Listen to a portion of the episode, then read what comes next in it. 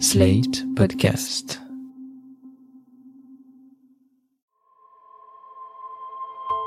Cela faisait quelques années que je voulais raconter l'histoire de mon père. Entendre le récit d'un pied noir qui accepterait de parler sans verser dans la nostalgérie. Le c'était mieux avant, ni dans une version idéalisée de l'Algérie colonisée. D'en parler aussi sans détour ni pathos. Mon père a aimé la terre où il a grandi. Il y a ses racines, celles qu'il a essayé de planter ailleurs, en nous, ses enfants. La guerre l'a marqué, traumatisé, mais le temps qui passe, ses amis et une psychanalyse lui ont permis de pouvoir enfin aborder le sujet. René, mon père, a toujours collectionné des œuvres d'art ou des petits objets.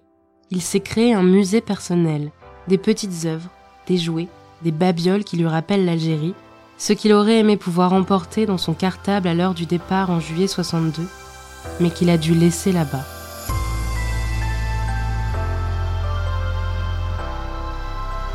« 52-62, épisode 5, le toucher. Les mains d'une mère, d'un peuple, la terre, la violence. Si je te dis toucher et Algérie, ça te fait penser à quoi? Mon stack, mon lance-pierre? Parce que c'est agréable de, tirer sur l'élastique, là, puis de, blam, de viser. euh. Oui, je, pense au jeu, tout simplement. Au jeu avec les mains. On avait des mains, des jeux avec des cartes. On tapait avec la paume de la main et hop, celui qui, retournait la carte l'a gagné. On jouait avec des capsules de, Coca-Cola qu'on lançait avec le pouce. Euh, On jouait à la pitchak, euh, on coupait des, des espèces d'élastiques dans les chambres à air qu'on nouait, ça faisait une boule, pof pof, avec le pied, toc toc toc toc. On, faisait rebondir sur le pied. euh, Tu penses que t'aurais joué au même jeu si t'avais grandi en France? Oh non, Tu peux fermer les yeux, je vais te donner un truc. ben, c'est un ballon de foot en cuir, mais un vieux ballon de foot, très très vieux. Ça sent le cuir? Ouais ouais, ça sent la graisse. Bah oui, quand j'étais petit, on avait des ballons de foot comme ça. Quand je suis en photo avec mon frère, j'ai quoi, même pas, même pas un an, et demi, deux ans. Comme mon père était euh, footballeur et qu'il était en même temps bourrelier, c'est lui qui entretenait les ballons de foot. C'est des lamelles euh, qui sont cousues entre elles et, qui forment un- un- une sphère. Voilà, c'est le vieux cuir brun, c'est pas comme ceux de maintenant, qui ont plein de couleurs, etc. Non, non, c'est comme, voilà, c'est du cuir brut. T'as d'autres objets comme ça qui te ramènent en Algérie Tiens. Elles sont un peu grosses pour des boules de pétanque un peu lourdes, attention. C'est des boules de longue. Il y a la longue, il y a la lyonnaise. Voilà, mon père jouait à la longue. ouais. J'ai vu ça, j'ai dit tiens, je vais mettre ça sur mes étagères dans mon musée euh, imaginaire. Chez moi, il y a des étagères avec, par exemple, euh, ça c'est le, le- le poste de radio qu'avaient mes parents. Là, il y a des petits services pour le, le thé euh, nord-africain. Il y en a partout. Puis alors, tous ces petits, tous ces vieux jouets, anciens, ou pas anciens, que je rachète. En fait, comme tout est resté euh, en Algérie, j'ai pas de traces de mes jouets. Donc, je m'en suis fabriqué plein. C'est ça la résilience. Voilà, depuis, depuis maintenant 20 ans, 30 ans, je, quand je vois un jouet. Alors, c'est pas du tout les jouets avec lesquels j'aurais joué en Algérie, c'est des jouets en fer, tu sais. Des jouets en métallique qui viennent certainement de Chine, hein, d'ailleurs. Mais il y en a partout. Mon père est très tactile. Il aime le contact des autres. Il aime le contact humain. Ce trait, il l'a hérité de sa mère et peut-être du milieu où il a grandi. Nous vivions entourés de, de cette pensée méditerranéenne, de, de cette culture méditerranéenne, de cette histoire qui fait que la distance entre deux êtres, selon le pays, n'est pas la même.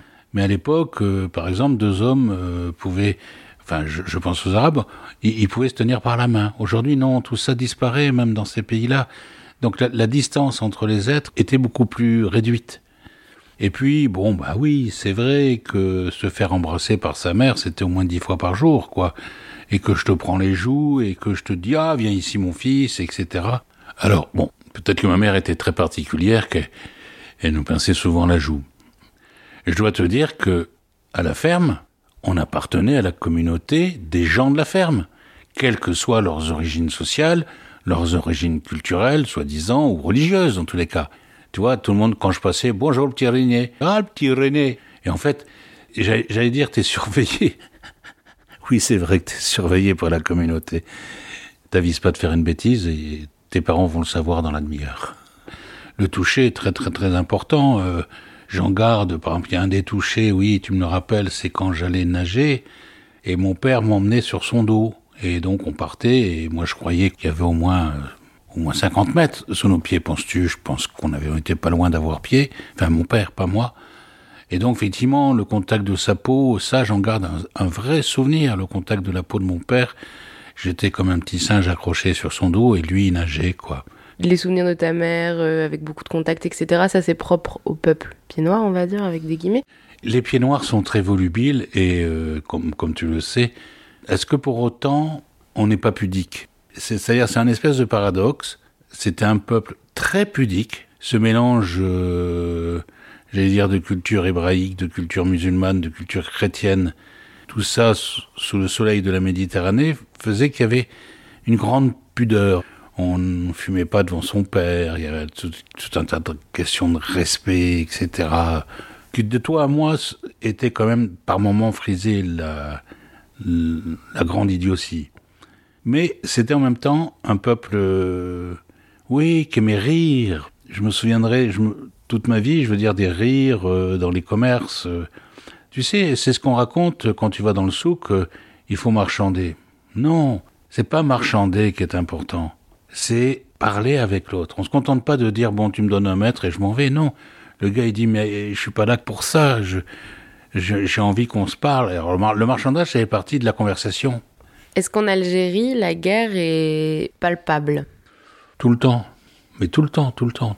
Bah, pourquoi crois-tu que ma mère nous, nous prenait les joues aussi souvent? Pour vérifier si on était encore en vie Il y a même des rires qui sont des rires factices dont, dont j'ai la mémoire. Je me souviens que quand euh, quand on se faisait tirer dessus dans notre immeuble. Bon, on se faisait tirer dessus par l'armée française. Euh. Mais il y a toujours un adulte qui dit allez on rigole ah poum ah oui l'explosion là ah oui oui oui tu vois ouais faut bien qu'on se dise des trucs quoi. Non c'était c'était violent bien sûr et on vivait tout le temps dans dans ce contexte là. Alors il y a des pauses il y a des pauses mais j'ai l'impression que je suis que j'ai vécu de l'âge de de la conscience jusqu'au mon départ de l'Algérie avec euh, au-dessus de moi euh, cette chose-là, cette violence-là, en permanence, quoi. À chaque épreuve que la vie lui impose, mon père répète Vive la vie, comme un leitmotiv. C'est en réaction à la violence de la guerre et de ces années, de la haine qu'il a pu ressentir, qu'il s'est construit. Quand je te disais mon premier toucher, c'est le lance-pierre. Mais le lance-pierre, c'est d'abord une arme pour se défendre ont été des spécialistes à, 10, à 9 ans du lancer du couteau. Dès qu'on avait un peu d'argent, on allait s'acheter des lames et on faisait des lancers de couteau. Il y a, il y a un palmier, euh, je m'en souviens, avec mon frère. Qu'est-ce qu'on a lancé des lames dessus? Tous les petits gamins, ils s'amusent à se prendre pour des héros. Ils se prennent pour des parachutistes. Sauf qu'encore une fois, là, nous, on avait des règles en acier. On avait des règles plates qui sortaient de notre sac pour aller à l'école. J'ai jamais eu à la sortir. Tant mieux. Mais tu vois, tu vis avec la pensée qu'un jour, il va falloir que tu t'en serves de cette règle pour te défendre. Et puis que tu sors ta règle et tu cognes. C'est pour ça que je te dis qu'après, euh, pour moi, la violence, c'est devenu un truc... Euh, pour moi, c'est devenu de l'interdit de l'interdit. Et en même temps, elle est là, je sais qu'elle est là. Je peux pas, je peux pas la sortir. Parce que la violence est meurtrière. Très très longtemps, hein, quand je voyais un uniforme de CRS, de gendarme, parce que c'était pareil en Algérie, ou de l'armée, j'étais mal. Tu entends? J'étais mal, mais parce que ces gens-là m'ont menacé physiquement, tout simplement. Mais j'étais mal, mal, mal. Il y avait une haine, il y avait les poils qui se hérissaient. Euh. Alors en vieillissant, ça va mieux parce qu'avec les cheveux blancs, ils te parlent un peu différemment. Mais je continue à les regarder dans les yeux quand même. Je peux pas m'en empêcher. Je peux comprendre que les Arabes en, France euh, en aient marre. Tu sais, au début, moi je me souviens, quand sur mes papiers c'était marqué né Orléansville en Algérie, et que j'étais brun, et que j'avais pas les cheveux blancs, et que j'étais donc un jeune homme, donc un gauchiste ou je sais pas quoi. Non seulement j'étais jeune, gauchiste, mais quand même en plus bougnoul. Parce que c'est marqué sur ma carte. À chaque contrôle d'identité, le mec qui êtes-vous? Quand je passerai la frontière, par exemple, euh, c'est moi qu'on sortait de la bagnole. Si je partais avec un copain italien, lui il est plutôt rouquin, blond. Euh, pourquoi moi? On présente nos papiers. Mais c'est ma gueule qui voulait. J'étais brun, j'étais un Latin lover, j'étais brun, les cheveux bruns, euh, les cheveux longs, euh, effectivement, et donc... Et ta peau? Ah ben, Elle était beaucoup plus mate que celle de mes copains, parce que je bronzais plus vite. Même si je suis très blanc, mais voilà, je prends le soleil, et chaque contrôle, c'était ma gueule, quoi. Un jour, je t'ai fait la confidence que je préférais me faire casser la gueule, c'est-à-dire ne pas me défendre, parce que j'avais peur de, la, de tuer l'autre. Je me suis aperçu de ce désir de meurtre, parce que dans, dans une bagarre que j'ai faite quand j'avais 11 ans, ben, le, pauvre gars en face, il a, il a lu dans mes yeux que je voulais le tuer, et non pas me bagarrer. J'imagine la trouille de sa vie, parce que il, avait beau être plus costaud que moi, tu fais pas le poids. J'étais fou. Tu fais pas le poids contre un fou meurtrier. Je veux dire, un fou meurtrier, il veut te tuer, et non pas se bagarrer. Selon la définition du Larousse, un pied noir c'est un Français d'origine européenne installé en Afrique du Nord jusqu'à l'indépendance. Les origines des pieds noirs nés ou installés en Algérie sont multiples, et pourtant on en a fait un seul et même peuple. Y a-t-il vraiment un sentiment d'appartenance pied noir Est-ce que les corps des pieds noirs se ressemblent? Évidemment. Mais on le sait toujours en opposition. Encore une fois, là où on est, tout est naturel. Bien entendu, tout est culturel. Hein. Même à 8 ans, j'étais capable, dans une rue d'Oran, de savoir si tel ou tel adulte était un natif d'Algérie ou venait juste d'arriver.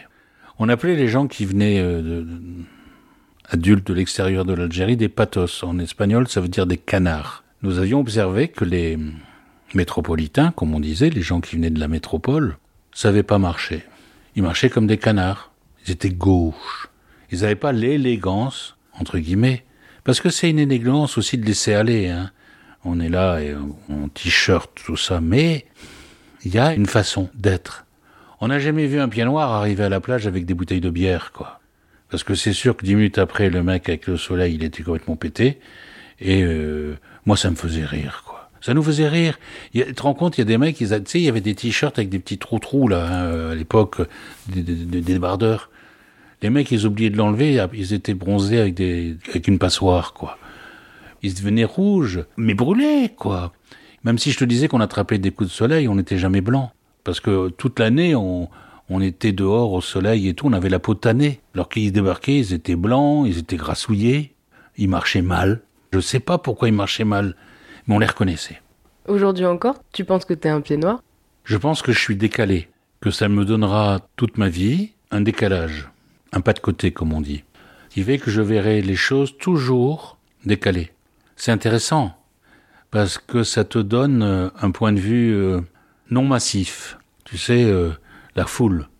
D'abord parce que la foule, on, a vu ce que ça donnait, nous petits. C'est-à-dire que c'est la foule, ça devient con. Voilà, je, déteste la foule. J'aime le peuple, mais je déteste la foule. J'aime les manifs, hein, ça n'a rien à voir. Mais une manif, c'est pas, c'est une manifestation, voilà. Mais, mais la foule, la pensée foule m'effraie, quoi. C'est comme quand on marche au pas, quoi. C'est insupportable. L'humanité n'a pas été prévue pour marcher au pas, quoi. Ni la foule, ni l'armée, non. Est-ce que, quand on te pose la question euh, d'où tu viens, t'es tenté de répondre l'Algérie? Oui, bien sûr, je peux répondre tout le temps que je viens d'Algérie. J'ai même refusé de changer mon numéro d'immatriculation de la Sécu tu sais, on est immatriculé 99, et donc il y a un décret qui nous a autorisé à être je sais plus quel numéro, parce que c'est 99, c'est, ça veut dire français né à l'étranger. Moi, je j'avais pas envie de, de devenir euh, français né en France, oui, je veux bien, mais parce que je suis né en Algérie, alors ça avait beau être la France à l'époque, c'était quand même l'Algérie. Je peux être fier d'être algérien, comme on est fier d'être breton ou alsacien. Voilà, c'est ça qui m'importait. Alors, pied noir, c'est autre chose. Je suis pied noir parce qu'on m'a tamponné comme tel, mais d'abord c'était quelque chose que nous on connaissait pas sur place.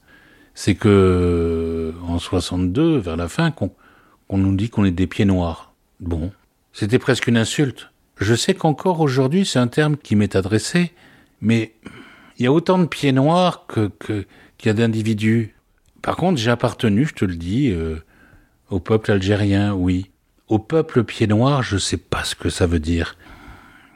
Parce que comme papa ne voulait pas aller dans le sud de la France, parce qu'il avait, il avait peur de la communauté pied noir, à cause de la guerre, si tu veux, certains sont devenus, ouais, les Arabes, ils nous ont vidés, ils nous ont fait, ils nous ont arraché notre maison, ils nous ont arraché, et puis la, tombe du grand-père, qu'est-ce qu'elle est devenue, etc. Oui, tout ça, c'est peut-être vrai. Mais en même temps, je les vois tous, même y compris dans ma famille, ceux qui ont été euh, très engagés dans l'OAS, quand ils sont arrivés à Paris, par exemple. Avec qui être amis? Avec les Arabes. Pourquoi? Parce qu'ils avaient le même bain amniotique. Et, les Arabes les aimaient bien, puisqu'ils avaient partagé aussi le même bain. Quand tu arrives à Nancy, il n'y a pas beaucoup de pieds noirs. Non. À Douarnenez, il n'y a pas beaucoup de pieds noirs. Hmm. Mais quand même, tu te sens différent des autres. Les enfants sont cruels. Ils nous le rappellent toutes les cinq minutes, hein, qu'on est différent. Et, de là notre, notre besoin d'assimilation très très très très rapide. Alors bon, est-ce qu'on était des caméléons? Je peux pas te dire dans ma famille, mais euh, on est devenu, on est devenu de la couleur des murs, quoi. Et puis on s'est fait des amis. On a commencé à vivre, et puis au bout de deux trois ans, bon, on avait nos potes. Et ce que j'aurais appris de ces, ces années-là, c'est que tu peux, t'as pas le droit de renoncer. Si tu te casses la gueule, t'es mort, quoi. Tu penses que c'est pas un hasard si vous avez tous les deux, euh, ton frère et toi, ou si vous êtes tous les deux orientés vers l'art et le théâtre en particulier bah, T'as qu'à compter le nombre d'immigrés dans l'art en France depuis Picasso, Dali, etc. Heureusement que la France est envahie. Sinon, on ne dirait pas grand-chose. Hein. Quand on manque pas, bah, on n'a pas de moteur. C'est Flaubert qui disait le manque, c'est ce qui m'aide à vivre. C'est pour ça que je dis qu'on peut pas renoncer quand on a un manque. Si j'étais resté en Algérie, j'ai l'intime conviction que j'aurais jamais fait de théâtre.